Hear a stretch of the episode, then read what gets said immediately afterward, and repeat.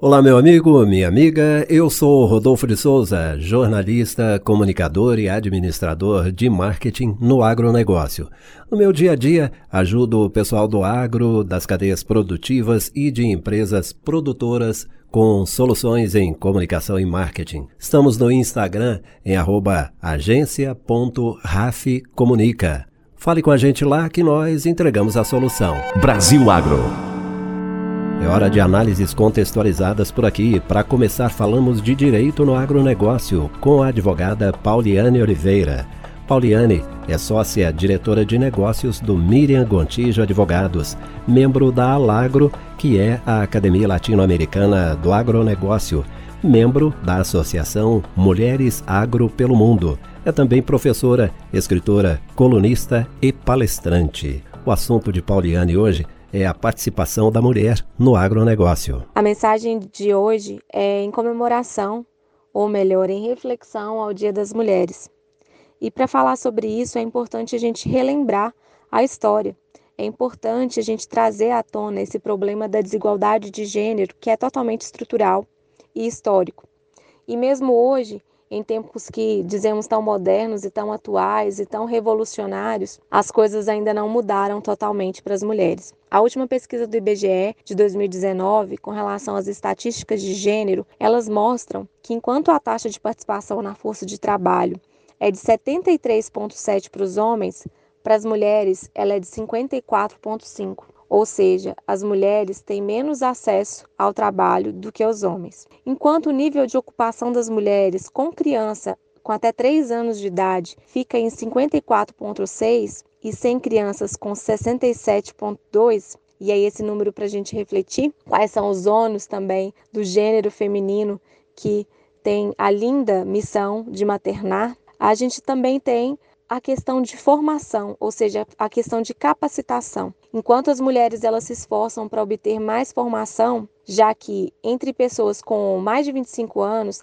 19,4% das mulheres já tinham nível superior nessa pesquisa, proporcionalmente a 15,1% dos homens. Ao contrário, as mulheres recebem 77,7% em média do rendimento dos homens, e elas só ocupam 37,4% dos cargos gerenciais. Esses números são assustadores, só que eles não podem ser analisados individualmente. Numa pesquisa, já voltando aqui mais para o agronegócio, realizada pelo movimento Agroligadas, em parceria com a Corteva e também com a BAG e Cicred, ouviu 408 mulheres com idade média de 40 anos. E aí essa pesquisa, realizada em 2021, ela demonstrou dados muito interessantes com relação ao setor agrícola. De acordo com esse levantamento, 93% das brasileiras têm muito orgulho de trabalhar no campo ou na indústria agrícola. E com relação à questão da desigualdade de gênero, 64% delas acreditam que esse problema também é enfrentado no agronegócio.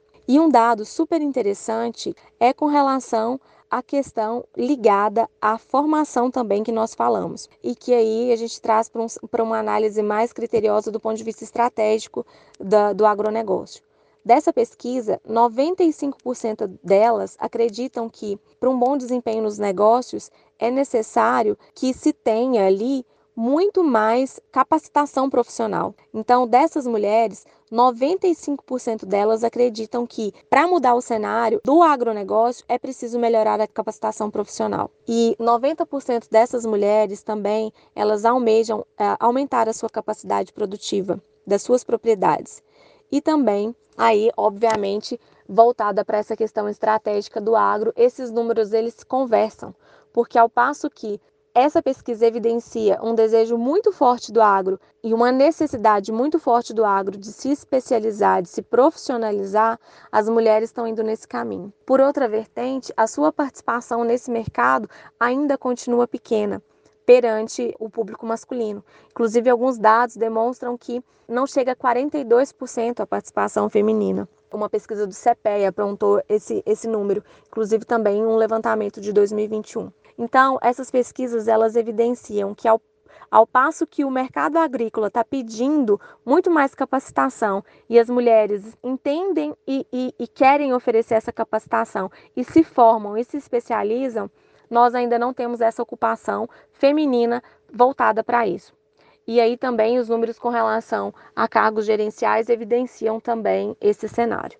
Então a reflexão de hoje é muito voltada para para como esse cenário pode ser modificado, de que forma cada um pode se responsabilizar por isso e como é que estruturalmente essa história pode ser paulatinamente sendo mudada. Se depender de cada um de nós, isso vai ter ainda uma evolução histórica lenta ou nós vamos rapidamente conseguir é, trazer isso para um cenário de maior igualdade efetivamente. Não é um dia em síntese de total comemoração, mas sim de reflexão. Para falar com a doutora, o e-mail é pauliane.miriamgontijo.com.br.